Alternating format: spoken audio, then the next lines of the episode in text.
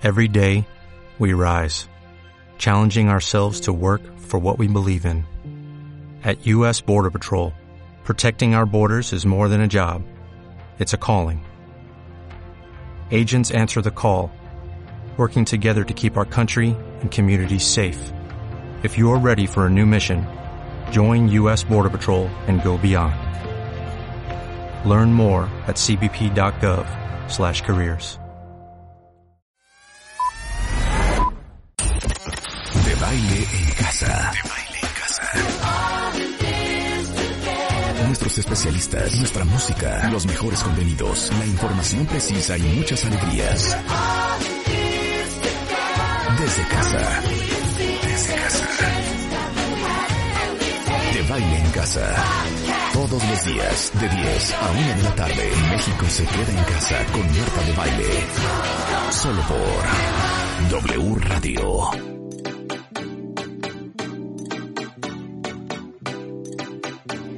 Buenos días México, bienvenidos a W Radio. Estamos en vivo a partir de este momento y hasta la una en punto de la tarde, transmitiendo para ustedes desde la Ciudad de México para el resto del país a través de la cadena W Radio, a través de wradio.com.mx y por supuesto a través del resto del mundo en nuestras plataformas en martadebaile.com, en podcast vía Spotify y bienvenidos a todos que hoy tenemos un programazo. Miren, hoy es martes del Rockstar del Amor, está con nosotros Mario Guerra y vamos a hablar de quién de ustedes tiene una pareja totalmente paranoica y vamos a hablar de eso. Hoy tenemos al doctor eh, Paco Moreno, que ustedes saben que es internista infectólogo del Centro Médico ABC, jefe de medicina interna del Hospital ABC y eh, él eh, es con quien hemos hablado los últimos seis meses del tema del COVID. Hoy, ¿qué es la inmunidad celular y por qué es una esperanza ante el COVID? Para todos los que no nos hemos contagiado de COVID, ¿será que tenemos inmunidad celular? Y nadie nos lo ha dicho. De eso vamos a hablar súper interesante con Paco Moreno. Pero vamos a empezar y en esto de Marta de Baile y W Radio Goes Global, nos vamos a ir, ¿saben hasta dónde? Hasta Uruguay, capital Rebeca. Montevideo, Marta, Uruguay. ¡Bravo, Rebeca! Eres decir Uruguay. capaz, eres Es capaz. Sí, es- hay que decir Uruguay. Uruguay. Ahora, no quiero ofender a nuestro invitado, que es Ismael Linares, porque para ellos no es igual. Pero yo siento que los uruguayos hablan igual que los argentinos. ¿Eso es cierto, Ismael? Aquí ah, he de decir que hay algunas similitudes en el acento, sí, por supuesto, sobre todo con, el, con lo que se dice el porteño, ¿verdad? Con el bonaerense. Sí. Eso que Pero, decías, Mar- pero ustedes pueden distinguir perfectamente, él es uruguayo, él es argentino. Sí, por supuesto. Hay una leve entonación, hay, un, hay algunas palabras sobre todo que enseguida, enseguida le quitan la máscara a aquel que esté tratando de fingir. que es uruguayo o que es argentino. Bueno, déjenme contarles por qué les conviene ser amigos de Ismael Linares. Él es profesor de oratoria, es autor del libro Cómo hablar en público y fundador de Palabrar, eh, una escuela especializada en la enseñanza de oratoria. Y hoy vamos todos a aprender a hablar en público, cuenta Y tengo a, le traje a Isma a cuatro alumnos. Tenemos el día de hoy a Julio Herrera, director en jefe internacional mundial de toda la plataforma online de martadebaile.com y sus afiliadas. Bienvenido, July, que llevas trabajando con nosotros cuánto tiempo, Julio? Cinco años y medio. Cinco años y medio, muy bien. Tenemos con nosotros a la editor in chief, o sea, la jefe editorial de toda la plataforma de revista MOA y todas sus variables. Natalie Rotterman es in the house. Hola, hola Marta, gracias por esta clase. Y la heroica, la heroica productora de este programa que es Rebeca Mangas, a quien ustedes conocen muy bien. Te presento tus alumnos, Ismael. Y bueno, yo, Marta de Baile, una servidora. Ahora, Ismael, ¿por qué escogimos a estos tres chicos para esta clase? Porque mira, Natalie, cuando habla, parece que fumó marihuana y siempre la molestamos. Pero no le soples tips, que él lo detecte. No le ah, diga. ok, que él detecte. Ok, perfecto. No te voy a decir nada. Ah, no, a mí no me ya ¿Por me- qué? Yo, yo diré que fu- fumar, tomar, más- tomar un poco de alcohol, oler un vaso de whisky ha sido un recurso que algunos oradores nerviosos han sabido utilizar, ¿verdad? Ya ves. Oye. Isma, ¿por qué es tan importante saber hablar? Hablemos de hablar. Eh, a ver, primero porque es uno de los placeres que tenemos en la vida. Es una tragedia, de verdad, no poder comunicarse, del mismo modo que es una tragedia no poder comer chocolate, del mismo modo que es una tragedia no viajar, del mismo modo que es una tragedia no poder tomar una botella de vino con un amigo. Entonces, la primera función, el primer objetivo de la comunicación es divertirse. Ustedes acá mientras hablaban se estaban divirtiendo antes que nada. Entonces, como toda diversión, eh, es algo que, que- que merece ser vivido. Y lamentablemente hay personas que, que tienen ese, ese beneficio que nos da la vida totalmente inaccesible, totalmente vedado. Entonces, primero por eso es necesario aprender a hablar en público. Porque es divertido, es agradable, reconfortante. eh, nos otorga sensaciones que no se pueden conseguir de otro modo. Pero yo Ves- también diría, que, que saber hablar te da autoridad, te da poder, te da respeto, te da admiración, hace que la gente te escuche más también. Sí, por supuesto, por supuesto. Pero mira, con respecto a eso, el respeto se puede conseguir de muchas maneras. Una persona puede ser un erudito, puede, el que, el que descubra la, la cura para el coronavirus va a ser una persona muy respetada, aunque no sepa hablar en público. Aunque, Marta, estoy de acuerdo, por supuesto. Eh, dadas dos personas con iguales capacidades, siempre va a ser más respetada la persona que mejor habla, siempre va a tener mejor cargo la persona que mejor habla, siempre va a tener mejor empatía, va a tener hasta incluso un mejor relacionamiento con su familia y con sus amigos, la persona que mejor se comunique. Pero a mí me gusta hacer mucho hincapié en, en este punto. Hay un tipo de, voy a utilizar esta palabra, hay un tipo de felicidad, ¿sí? Que otorga el escenario, el micrófono, el público, el aplauso, los imprevistos que suceden, a la que no se puede acceder de ninguna otra manera. Claro, claro.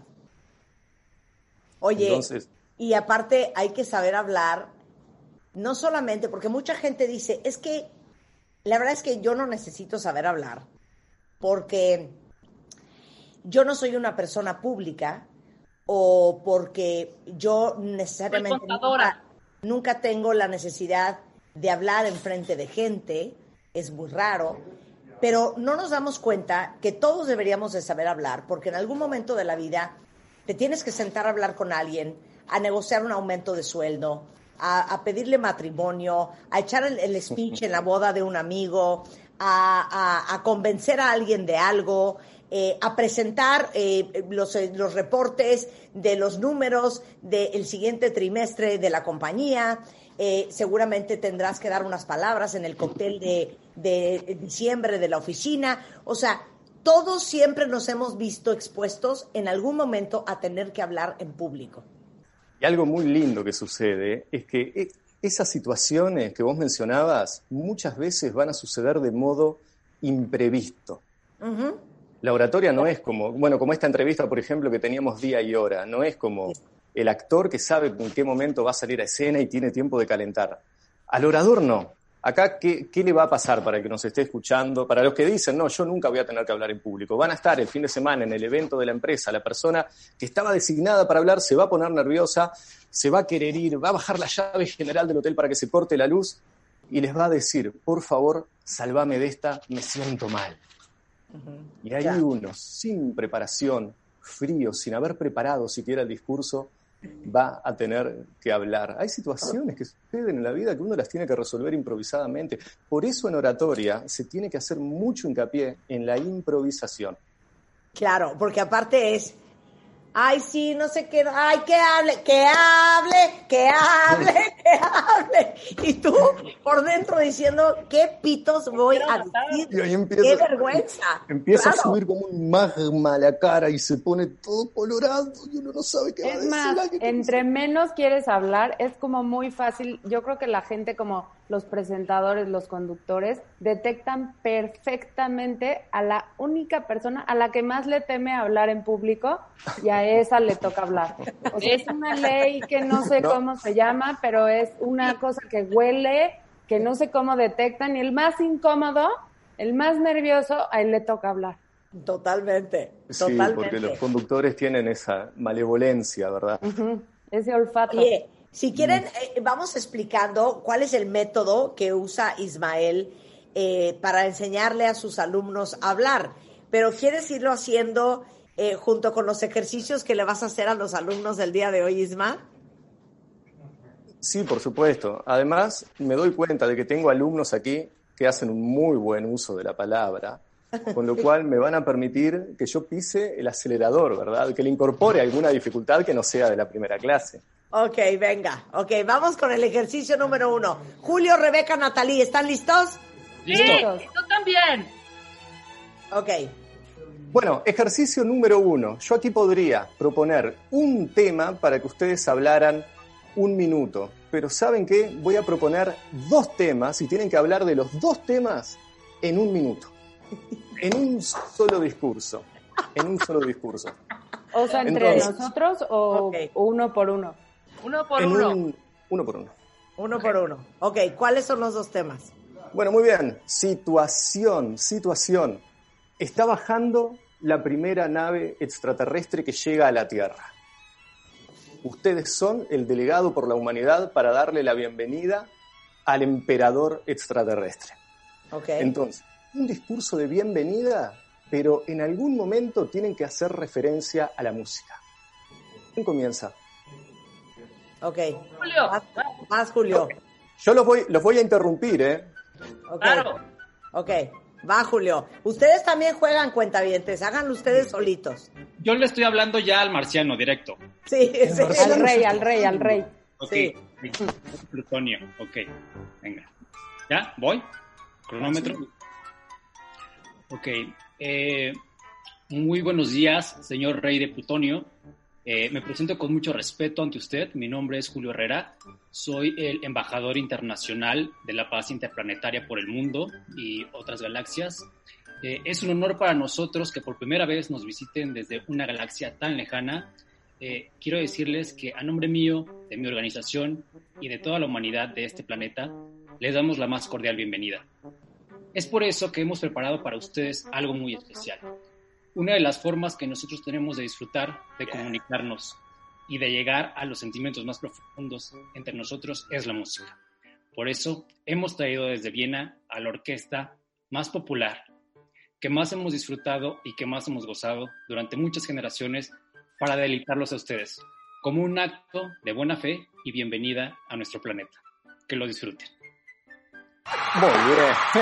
Yo lo vi muy bien. Muy bien, Muy bien. A ver. Pero aparte no pronunciou una palabra.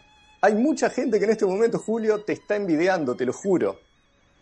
Sí. ¿Qué calificación? ¿Qué calificación Desde la improvisación más absoluta, aparte. Y acá es importante decir que después de que uno habla, evidentemente se le van a ocurrir cosas, ¿sabes? Porque una, uno es el discurso que uno va a decir, que uno piensa decir. Después el que efectivamente dice. Y que después el que caminando por ahí se da cuenta de que debió haber dicho. Claro. Todos estos pensamientos para el orador son perjudiciales. Uno cuando está improvisando, le digo a mis alumnos, está resolviendo un problema. Entonces lo tiene que resolver no con genialidades que quizás no se le ocurrirían a Aristóteles, sino del modo más simple que se pueda. Lo hiciste muy bien y aparte hablaste de la música a través de algo visual. La Filarmónica de Viena. Espectacular, te felicito. Gracias.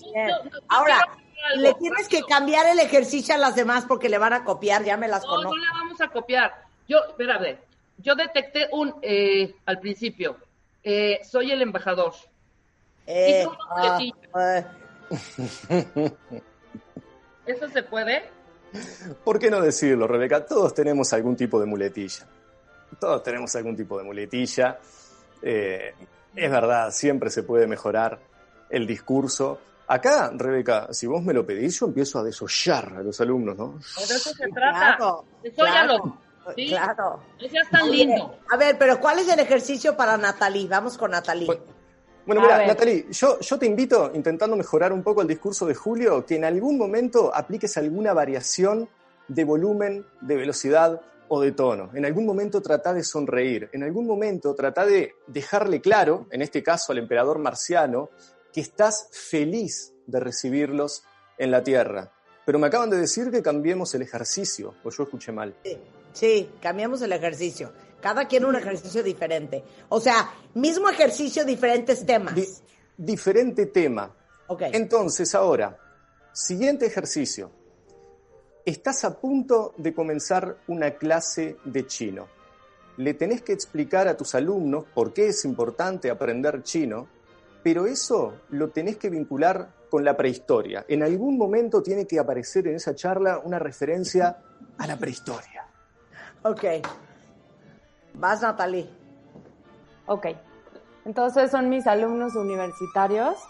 Sí. Ok, aquí Entusiasmo. Nada sustituye al entusiasmo en oratoria. Háblame del chino como si fuera lo mejor que se pudiera aprender en la vida de una persona. Claro. Bueno, pues buenos días, alumnos de Harvard. Sean bienvenidos. La selección no fue fácil. Déjenme decirles que estaban entre una lista de 300 mil alumnos queriendo estudiar mandarín. Es el futuro, es el futuro. Y no se los voy a decir antes de contarles qué sucedió en la prehistoria para que la población china realmente abarque hoy en día el 40% del planeta Tierra. ¿Y por qué es tan importante este idioma?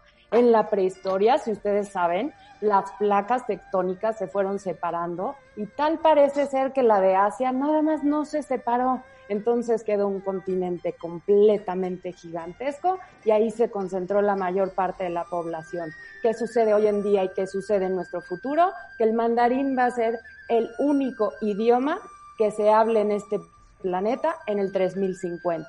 Entonces, otra vez los felicito por haber pasado una selección tan, tan competida y tan complicada como ustedes saben que lo fue. Este idioma les va a salvar la vida, les va a abrir puertas, los va a llevar a lugares que ustedes nunca esperaron. Pero eso sí, fácil no es. La clase consta de seis módulos y cada módulo dura un año y medio. Mucha suerte, mucha suerte a todos estos 30 alumnos seleccionados. Y bueno, comenzamos, comenzamos con la primera clase. Les pido por favor que se pongan de pie, que tomen sus palillos chinos y que hagan una reverencia.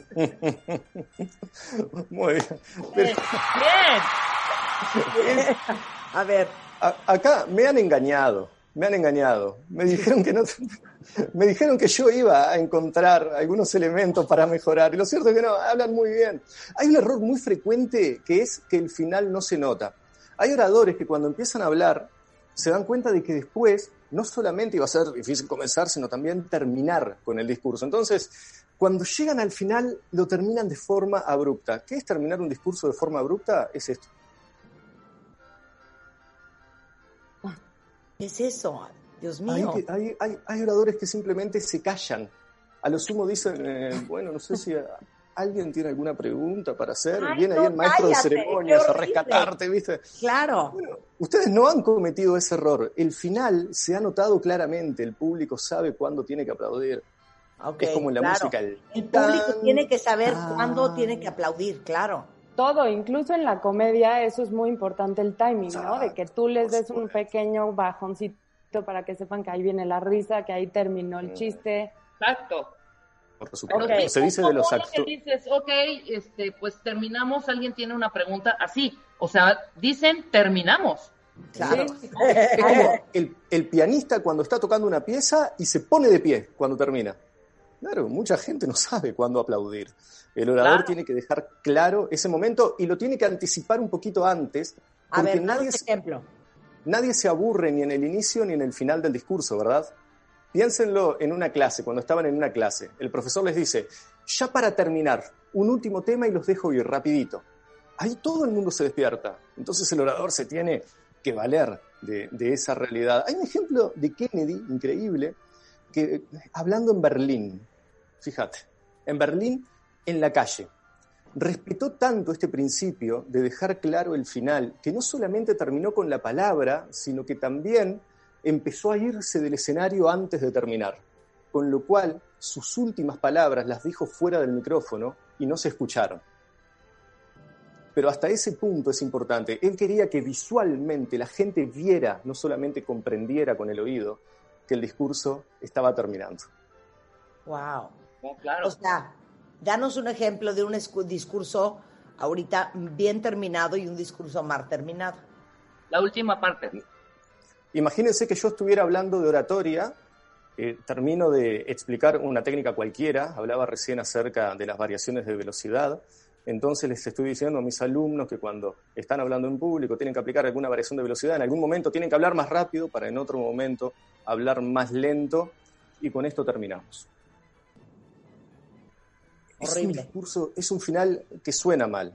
Sí. Entonces, si bien hay algunas técnicas para terminar el discurso un poco más complejas, una de las cuales utilizó Julio, por ejemplo, que comenzó, eh, que terminó volviendo al inicio, y también lo hicimos con el discurso de Chino. Si uno rebobina el, el, video, ambos terminaron volviendo al inicio, haciendo una referencia al inicio, y esa es una técnica muy linda. Uno, como mínimo, como mínimo, tiene que anticipar al público con la correcta entonación que el discurso, a ver, traten de escucharme en mi entonación. ¿No es verdad que parece que ya nos estamos yendo a la tanda? ¿No es verdad que parece que el discurso está por, por terminar? Entonces, ya para terminar, cada vez que tengan que hablar, ustedes fíjense, sí, por favor, en el contenido, pero no se olviden, por favor, de fijarse también en la velocidad, porque es tan importante como lo que tengan para decir.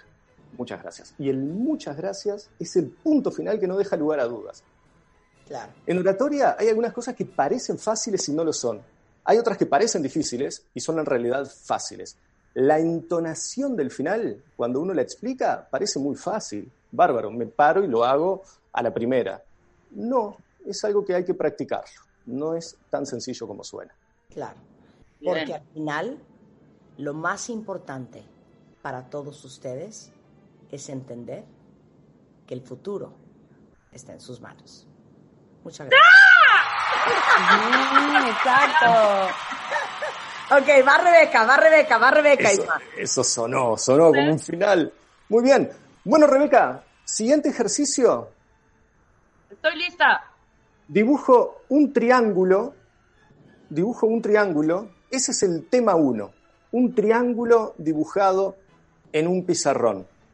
Y el segundo tema es el futuro de México.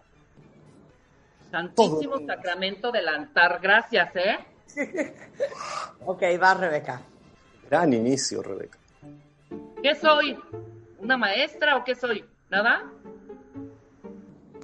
Una alumna que está exponiendo. Ok. Buenas tardes, compañeros. Esta pirámide es la representación perfecta de nuestra sociedad. Unos están arriba y otros están abajo. Yo estoy combinando a todos ustedes. Somos apenas 20 que vamos a incluirnos en esta comisión para salvar la Ciudad de México, el país entero, los 32 estados y una Ciudad de México. Este triángulo que ven aquí es nuestro pueblo. Como verán, hasta arriba están los poderosos, en medio la clase media y hasta abajo, desafortunadamente, los que pocos tienen los que poco acceso tienen a la cultura, a la educación, a la salud, a la seguridad del país. Yo vengo a combinarlos para que podamos hacer un equipo grande y poder ser todos un solo movimiento. Este triángulo lo tenemos que invertir. Tenemos nosotros que lograr que el país crezca, que el país no dé marcha atrás, que con todos nuestros granitos de arena empujemos a este país. Este triángulo tiene que convertirse en menos de cuatro años en un círculo, en un círculo de unión, en un círculo de paz, armonía y siempre para, para adelante. Soy Rebeca Mangas, mi equipo me sorprende aquí en este momento que está conmigo, ni un paso atrás, siempre hacia adelante. ¡Que viva México! Muy bien. Rebeca. Bravo. Tuve mis cosas buenas. Tú, oí yo cantinfleos, oí yo cantinfleos. ¿Qué es eso de mi equipo me sorprende? ¿Qué es eso de mi equipo me sorprende? Perdón, iba a decir, mi equipo me soporta, me, me apoya. Ahí se me fue, porque sabes qué, tienes mucha razón, Ismael. Empecé a hablar de cosas que yo no conocía. Quería yo poner cosas como un poco más, o sea, no sé, como un poco más legales. Quería yo buscar palabras como más de, de, o sea, políticas, pues, que no sé. Uno, uno, a ver, ya la improvisación es una situación complicada y uno la trata de complicar más a veces con palabras que no le son habituales. Acá, eh, al final, que hiciste algo muy bien, que es vincular el tema con algo que es natural para ti, con tu equipo. ¿Sí? Entonces, usted, cuando uno tiene que improvisar, siempre tiene que tratar de vincular el tema extraño con un tema propio, explicarlo a través de alguna experiencia. A propósito, no quiero dejar pasar algo. ¿Viste, Rebeca, el entusiasmo con que hablaste después de que terminara tu discurso? Recién ahí empezaste, recién ahí empezaste a reírte, recién ahí empezaste a gestualizar más. Estuvo muy bien pronunciado tu discurso, pero si lo hubieras dicho más orientado a lo que es una, una conversación entusiasta, ahí hubiera sonado mejor todavía. Si no fuera porque pusiste un plazo de los cuatro años, te diría que andás muy bien para la política. No, pero yo creo que es, es un muy buen punto lo que dice Ismael. Creo que cuando la gente habla en público, se vuelve, se quiere volver en una persona que no es. Muy bien. Exacto. O sea, se te olvida tu personalidad, se te olvida tu vocabulario natural, se te olvida la forma en que platicarías de manera totalmente orgánica con alguien que tuvieras enfrente y entonces empiezas a impostar la voz, empiezas a buscar palabras que no son tuyas. Rebuscadas. Sí, empiezas a buscar palabras rebuscadas, eh, se te olvida tu carácter, se te olvida tu temperamento y entonces te quieres volver en un orador que no eres tú. En vez de usar tu, tu personalidad y tu forma natural de hablar, nada más que de una manera más profesional. Exacto. A, eso en Uruguay se le dice complicar un partido fácil, haciendo referencia, por supuesto, a lo que es un partido de fútbol. Hay partidos que ya están ganados y el orador, evidentemente, porque le pone, le incorpora alguna complicación a una situación que es complicada, le sigue añadiendo complicaciones y evidentemente el partido colapsa. Dijiste recién, Rebeca, hay que hablar naturalmente, pero un poquito mejor. Eso es acertadísimo. El discurso tiene que ser una conversación mejorada, pronunciando un poquito mejor, pero no impostando la voz, utilizando, si se quiere, palabras con un poquito de mejor calidad, pero tampoco traer palabras que no sean absolutamente antinaturales, contra natura, porque no se trata de eso. El discurso tiene que ser una conversación mejorada. Claro, claro. claro. Ok, ahora va Marta, pero yo voy a pedir un corte porque como Marta es aplastante, o sea, es la mejor del grupo, que medio se les olvide a los cuentavientes lo que dijimos Julio Natal. Nada, lo hicieron muy bien, ¿de qué te pasa? pero Ismael, te voy a poner algo importantísimo, este es un reto para ti. Piensa en algo con una dificultad más 10. O sea, la nuestra fue como 2, 3, 4.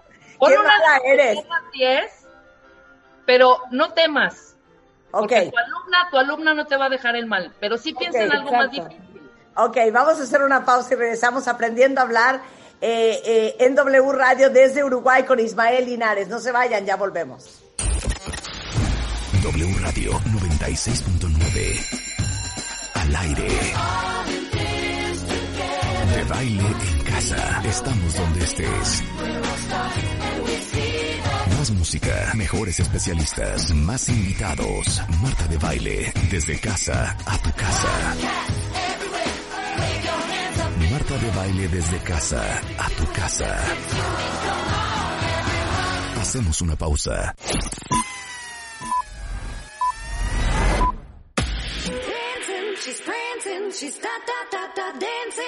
Estamos donde estés. Marta de baile al aire solo por W Radio 96.9. Estamos de vuelta. Thank you.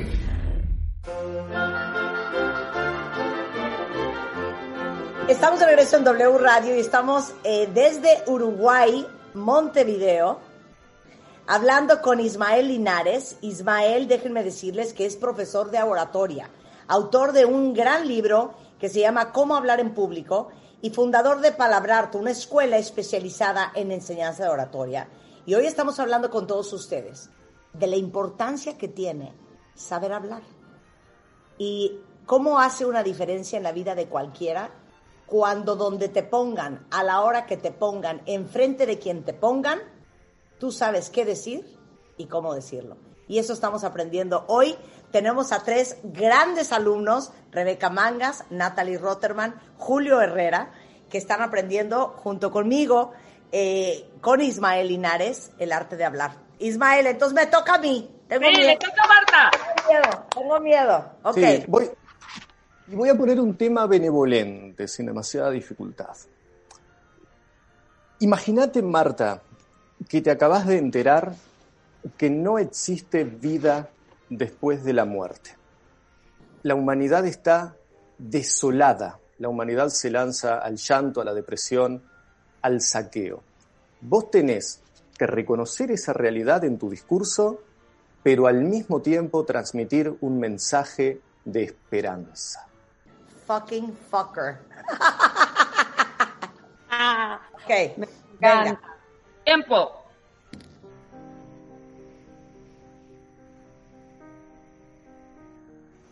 Antes que nada quiero decirles que sé, entiendo y siento igual que ustedes el profundo dolor que tenemos cada uno de nosotros de tener que abrazar esta idea de que después de la muerte no hay vida, de que después de la muerte no hay cielo.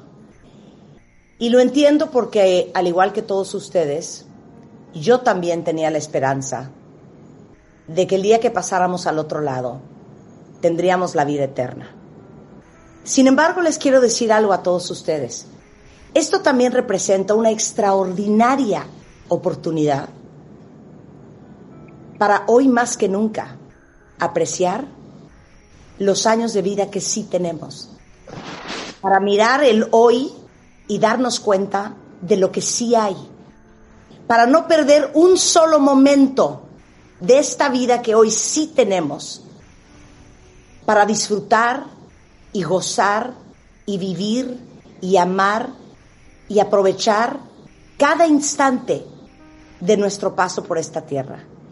Esto, lejos de ser un problema y lejos de ser devastador, representa la más grande oportunidad, porque nos da un chance más, cada día y cada suspiro, de estar aquí, de estar ahora y de disfrutarnos unos a otros. Hoy, más que nunca, creo que nos encontramos con la realidad que llevamos muchos años escuchando de terapeutas, de psicólogos, de especialistas, no importando la religión, no importando si era el budismo, si era el catolicismo, si era cualquier corriente alternativa, de que debemos y tenemos que disfrutar el aquí y el ahora. Así es que hoy yo los invito a todos a que se replanteen y se cuenten esta información de una manera diferente, que sea para nosotros más positivo, que sea para nosotros más llevadero. Porque tenemos la certeza de que no hay vida después de la muerte. Pero también tenemos la certeza de que hay un hoy de que hay un mañana y de que la oportunidad para hacer de nuestra vida lo que siempre soñamos, hoy la tenemos enfrente. Muchas gracias.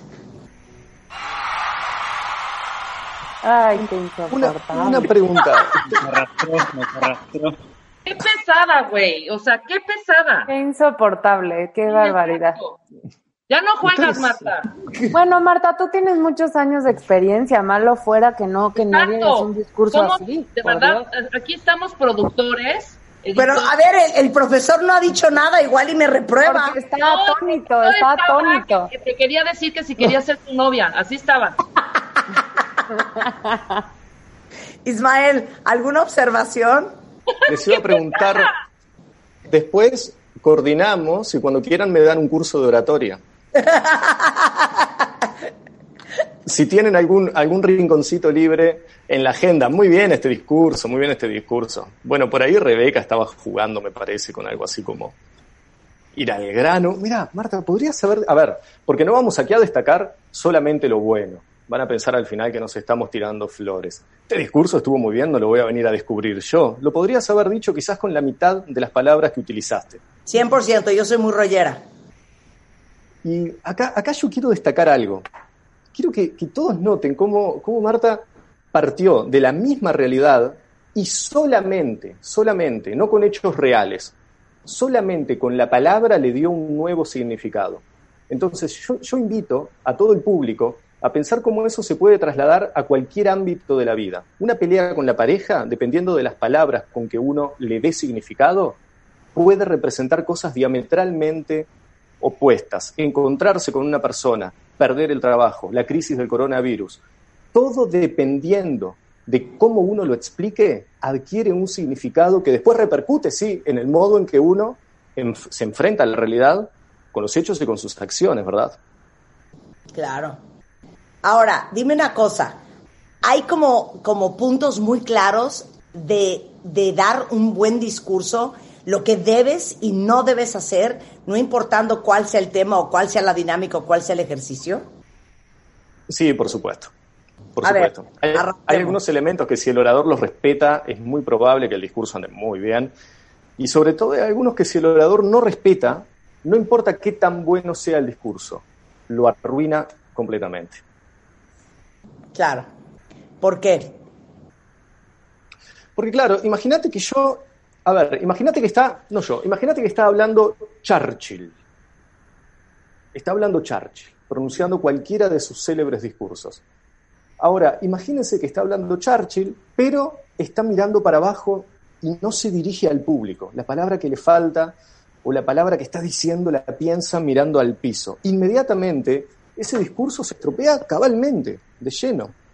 Entonces, si el orador, por, por, interesante que sea lo que está diciendo, no se lo dice al público, no se comunica con la gente, no le sostiene la mirada, no le dirige el gesto, el discurso se arruina. Claro. Y hay cuantos puntos, ¿verdad? No, no, no, adelante, adelante, te escuchamos. Tú vete como ametralladora. Bueno, muy bien. Y yo me preparé aquí algunos tips como para que, como para que la gente tuviera una guía. Y acá son tips aparte que, que, no son eh, quizás los que se encuentran en el blog con 10 técnicas para, para hablar en público. Traté de salpicar alguno que no sea tan evidente. Entonces, lo primero que tenemos que hacer es no preparar el discurso. Me gustaría eh, comenzar por ahí. ¿Cómo? ¿Cómo? Ah, no prepararlo en el sentido de no escribirlo, ¿verdad? Acá el sumum, el sumum, a ver si me entienden esto, es que el discurso no parezca ni preparado ni no preparado, ¿verdad? Entonces, ¿cuál es el primer error que comete una persona sin, experiencia? Escribe su discurso palabra por palabra, escribe hasta el buenos días querido público. ¿Y después qué hace? Se la aprende de memoria. Se aprende el discurso de memoria. Y después está cinco minutos antes de salir a escena, ya con el público ahí, detrás del cortinado de la sala, tratando de repetirlo todo de memoria. Buenos días, querido público, buenos días, querido público, buenos días, querido público, es un placer para mí tenerlos aquí, buenos días, querido público, es un placer para mí tenerlos aquí. Y después sale a escena y quizás no le sale ni siquiera el buenos días, querido público. Y, para pronunciar un discurso de memoria yo les diré que es mejor que no les salga porque ahí hay que darle un aplauso al público, no al orador, ¿verdad? Hay, hay oradores también, comentábamos recién, que leen el discurso. Bueno, eviten por favor leer el discurso hay que darse cuenta de que por más que estén leyendo muy bien, el discurso no suena bien. Uno no habla como escribe. Siempre parece un discurso de plástico, siempre parece un discurso con, con olor a hipoclorito, ¿verdad? Es una cosa espantosa. Entonces, avanzando, ganar A ver, tenemos otro punto. Entonces, a ver, no se prepara el discurso, quiero aclarar eso. Yo en mi vida, en mi vida, preparo un discurso. O sea, me pongo muy nerviosa si tengo algo preestablecido, porque creo que eso también, cuando preparas un discurso, por más que lo hayas escrito tú, le quitas el corazón, le quitas hablar del corazón y, y de repente estás súper apasionado diciendo lo que quieres decir y de repente si lo tenías preparado te acuerdas que te brincaste el punto 2, entonces te quieres brincar al punto 2, entonces haces un desmadre y se hace un cagadero. No, es mejor no preparar. Estoy totalmente de acuerdo contigo. Mira, vos sabés que en mi, en, mi boda habló eh, el, padre de mi novia y habló muy bien Y mi padre no tenía preparado nada para decir, pero se vio en el compromiso de tener que hablar igual. Entonces dijo, bueno, yo les voy a ser sincero, eh, no pensaba hablar hoy, pero quizás eso sea mejor porque las palabras me van a salir directamente del corazón. Exacto, claro. Lo mismo, la palabra transformó una desventaja en una ventaja y eso aparte sucede de ese modo. Y no se trata, por favor, no se trata de decir tonterías cuando uno está hablando. Se trata de decir naturalmente, sin demasiada preparación, cosas que yo ya sé muy bien de antemano. Entonces, es ahí, claro, eh, si yo soy, por ejemplo, un, eh, ah, si yo soy un profesor de oratoria, bueno, voy a hablar de oratoria porque sé de antemano muchas técnicas de oratoria, tengo la experiencia, pasé los nervios en su momento, los superé, he visto cómo muchos alumnos vienen nerviosos, se van hablando perfectamente bien, sin nervios. El problema al comienzo es que hablen, después el problema es callarlos. Ahora, eh, yo todo esto lo tengo que decir sin demasiada preparación. Me valgo, me surto de conocimiento que ya tengo de antemano. Es ahí cuando el discurso suena natural y al mismo tiempo se escucha a un orador que sabe lo que está diciendo. Claro. Hay, oradores que preparan demasiado su conocimiento y estropean la comunicación. Quizás si uno leyera su discurso, estaría bien. Pero acá la gracia es hablar de tal manera como, para que vaya la gente después a interiorizarse y a leerse todos los libros que pueda encontrar sobre oratoria en este caso. Me encanta. A ver, dos, punto dos. El punto dos, hay que ganar el escenario antes de empezar a hablar. Esto es algo que le enseñan los, los, entrenadores de boxeo, de karate, a sus discípulos, les dicen, la pelea se gana antes de subirse al ring. Ahí la persona ya está mirando, ahí la persona ya te está viendo cómo caminás, cómo mirás. Ahí ya se da cuenta si vas al baño 300 veces, ahí ya se da cuenta si estás colorado. Entonces, ustedes ganen al público antes de empezar a hablar. El público ya los está mirando por cómo se paran adelante, por cómo se suben al escenario, por la cara que tienen de felicidad de estar ahí antes de empezar a hablar. Y esto aplica también para el final del discurso. ¿eh? Hay oradores que dicen muchas gracias y ahí se desinflan, se desinflan. Parece que con el gesto dijeran, ay Dios mío, por fin que terminé de hablar. No, la gente te sigue mirando. Claro, ok. Punto dos. la gente te sigue mirando. en el punto tres, habíamos visto dejar al público sin aire con la primera palabra. Esto es muy ah, importante. A ver, a ver, a ver si ustedes me pueden responder a esta pregunta empiezan a hablar, cualquier orador, en cualquier parte del mundo, y el público inconscientemente igual se hace una pregunta. ¿Cuál es esa pregunta? ¿Cuánto, va, a durar? ¿Cuánto va a durar? ¿Cuánto va a durar? Miren, acá el criterio es el siguiente. Ustedes empiezan a hablar y el público inmediatamente cierra el puño, los mira con cara de odio, y les pregunta, ¿qué me importa? ¿Qué me importa lo que tenés para decir? ¿Qué me importa? Entonces el orador, con la primera palabra, no con la segunda, tiene que tratar de responder a esa pregunta. Tiene que tratar de responder a esa pregunta. Hay dos alternativas posibles, nada más. Por un lado, la peligrosa, el humor. Mi, mi discurso los va a entretener. El humor es un don que no todos tienen. Yo, por ejemplo, no lo tengo, trato de no utilizarlo, trato de no hacerme el chistoso. Lo que decíamos hoy, Marta, no, no convertirnos en una persona que no somos al momento de hablar. Eh, y está la otra alternativa, que es quizás la más fácil de aplicar, la que siempre es bien recibida, de qué modo les va a servir mi discurso. Hoy para comenzar con esta entrevista dijiste, vamos a aprender a hablar en público. Bueno, ahí le estás diciendo a la gente qué hay para ellos en esta charla, no qué hay para nosotros. Entonces, descar al público sin aire en la primera palabra es muy importante. Eh, hay algunas técnicas para hablar. Por, por ejemplo, hablar a través de generalidades comunica muy poco. Hablar a través de cosas concretas, eso sí, comunica mucho y deja al público sin aire. Imagínense que vamos a hablar un tema feo, pero para que lo recuerden. ¿sí? Imagínense que vamos a hablar acerca de la violencia doméstica. Yo lo digo a través de esa generalidad, violencia doméstica. Nadie comprende nada, a no ser aquellos que la padecieron.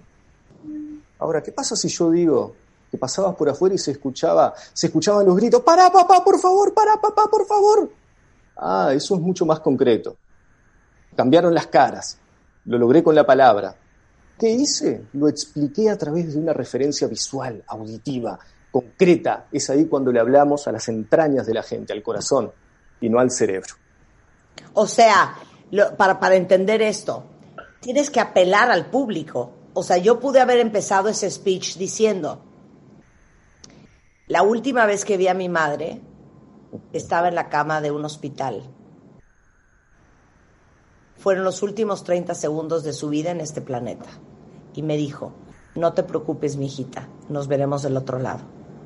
Seguramente muchos de ustedes están esperando ver a sus seres queridos del otro lado. Y hoy sabemos que eso no va a suceder. Exacto. Hay, hay, un solo, hay un solo tema válido en cualquier discurso. El público. No me importa si estamos hablando de oratoria, no me importa si estamos hablando de los Oscars, no me importa de qué estemos hablando, el único tema válido es el público. Es por eso que el político siempre lleva a alguien al costado de la zona donde se encuentren, de la zona que está recorriendo, que le va diciendo, aquel se llama Sebastián, aquel se llama Marcos, allá está Natalia, Natalia está embarazada. Entonces el político después en su discurso utiliza sus nombres. Sebastián, Marcos, sabe que Natalia está embarazada, sabe que el bebé de Natalia se va a llamar Lucas. Entonces dice en algún momento de su discurso para que Lucas pueda crecer en el México, en el Uruguay, que se merece. Y ahí sucede un efecto muy emotivo, ¿verdad? Porque la gente, la gente ni siquiera, ni siquiera sospecha que el candidato sabe su nombre. Mucho menos el nombre de su bebé, pero la sorprende de ese modo, con algo tan concreto como la referencia a ellos a través del, no- a través del nombre. Y tenemos el punto 4, que es un criterio que me gusta mucho, lo mencioné hace un ratito. La charla no tiene que parecer ni preparada ni no preparada. Hay, oradores, díganme si no, que, que puestos a hablar, a ver, traten de viajar conmigo a cuando eran niños y estaban en la escuela. Ahí la maestra les planteaba un tema, les planteaba el tema, yo sé, determinado periodo de la historia de México, llegada de Colón a América, lo que a ustedes se les ocurra. Entonces uno estudiaba ese tema todo el fin de semana y el lunes la maestra le decía, Linares, de pie, a decir la lección. Y uno empezaba a decirla, a decirla como un lorito, así, no para comunicar nada a los demás, sino para demostrar que la podía decir. Hay oradores que hablan así, con una introversión tal que pareciera que lo único que quieren es demostrar que pueden decir el discurso. No buscan una comunicación genuina con la gente. Si están hablando de algún periodo de la historia de México, no se comunican con los demás para dejarles ver que es fantástico ese periodo de la historia. No se comunican con los demás para mostrar qué difícil que fue fundar el país. No, hablan simplemente como habla un niño de escuela, para dejar claro que pueden decir la lección de principio a fin. Evidentemente, un discurso aburridísimo, y hago notar esto, un discurso aburridísimo, aunque lo haya dicho perfectamente bien y sin trancarse en ningún momento. Que el discurso no parezca preparado, que no parezca que no lo prepararon tampoco. Es ahí Claro. cuando logramos esa magia que, que uno dice, wow, hay aquí un orador de verdad. no Oye, no- podríamos hablar tres horas con Ismael porque hay tanto mucho más que aprender. Pero, pero lo más importante de todo es que quede claro lo fundamental que es saber hablar, porque todos en algún momento vamos a tener que hablar en público, con cinco o con tres mil. Eh, Ismael, ¿a distancia podemos tomar tu curso de oratoria? Sí, claro, por supuesto. A ver, platícalo todo. palabrart.com. Ingresan ahí, está todo el calendario, comenzamos cursos todos los meses. No va a faltar oportunidad, ahí hay distintos horarios, distintos días. Está allí toda la información. Hay fotos, hay videos, están los materiales. Buenísimo, entonces palabrar.com por si alguien quiere unirse a los cursos de oratoria de Ismael Linares. Igualmente en Instagram y en YouTube es palabrart y nuevamente palabrar.com. Ismael, qué gusto conocerte. Mil gracias por estas mini clases. Qué divertido, pero oigan, no crean que esto es lo único que hay que aprender. Hay mucho más para saber hablar en público y lo pueden aprender con eh, Ismael Linares. Ismael, te mandamos un gran beso hasta Uruguay. Muchísimas gracias. Muchas gracias, Marta. Encantado, un gusto de corazón. No, igualmente. Con esto, cuenta hacemos una pausa. Regresando, ¿será que tenemos inmunidad celular y que todos los que no nos ha dado COVID es porque la tendríamos. Bueno, de eso vamos a hablar regresando con Paco Moreno. ¿Cómo saber si la tienes o no? Al volver en W Radio, no se vayan. ¿Por qué engañar? ¿Por qué engañar? ¿Por qué engañamos? Este mes, en Revista MOA, la infidelidad. Que si las mujeres, que si los hombres, que si el amante, los países, las profesiones, las edades. ¿Por qué duele tanto y cómo se supera? Además, ¿te volviste un COVID workaholic? Aprende a poner límites a tu chamba y te contamos los peligros físicos, emocionales y mentales de vivírtela sentado para que te levantes, pero ya. MOA Agosto, una edición para llorar, sanar y carcajearte en el proceso. Una revista de Marta de Baile.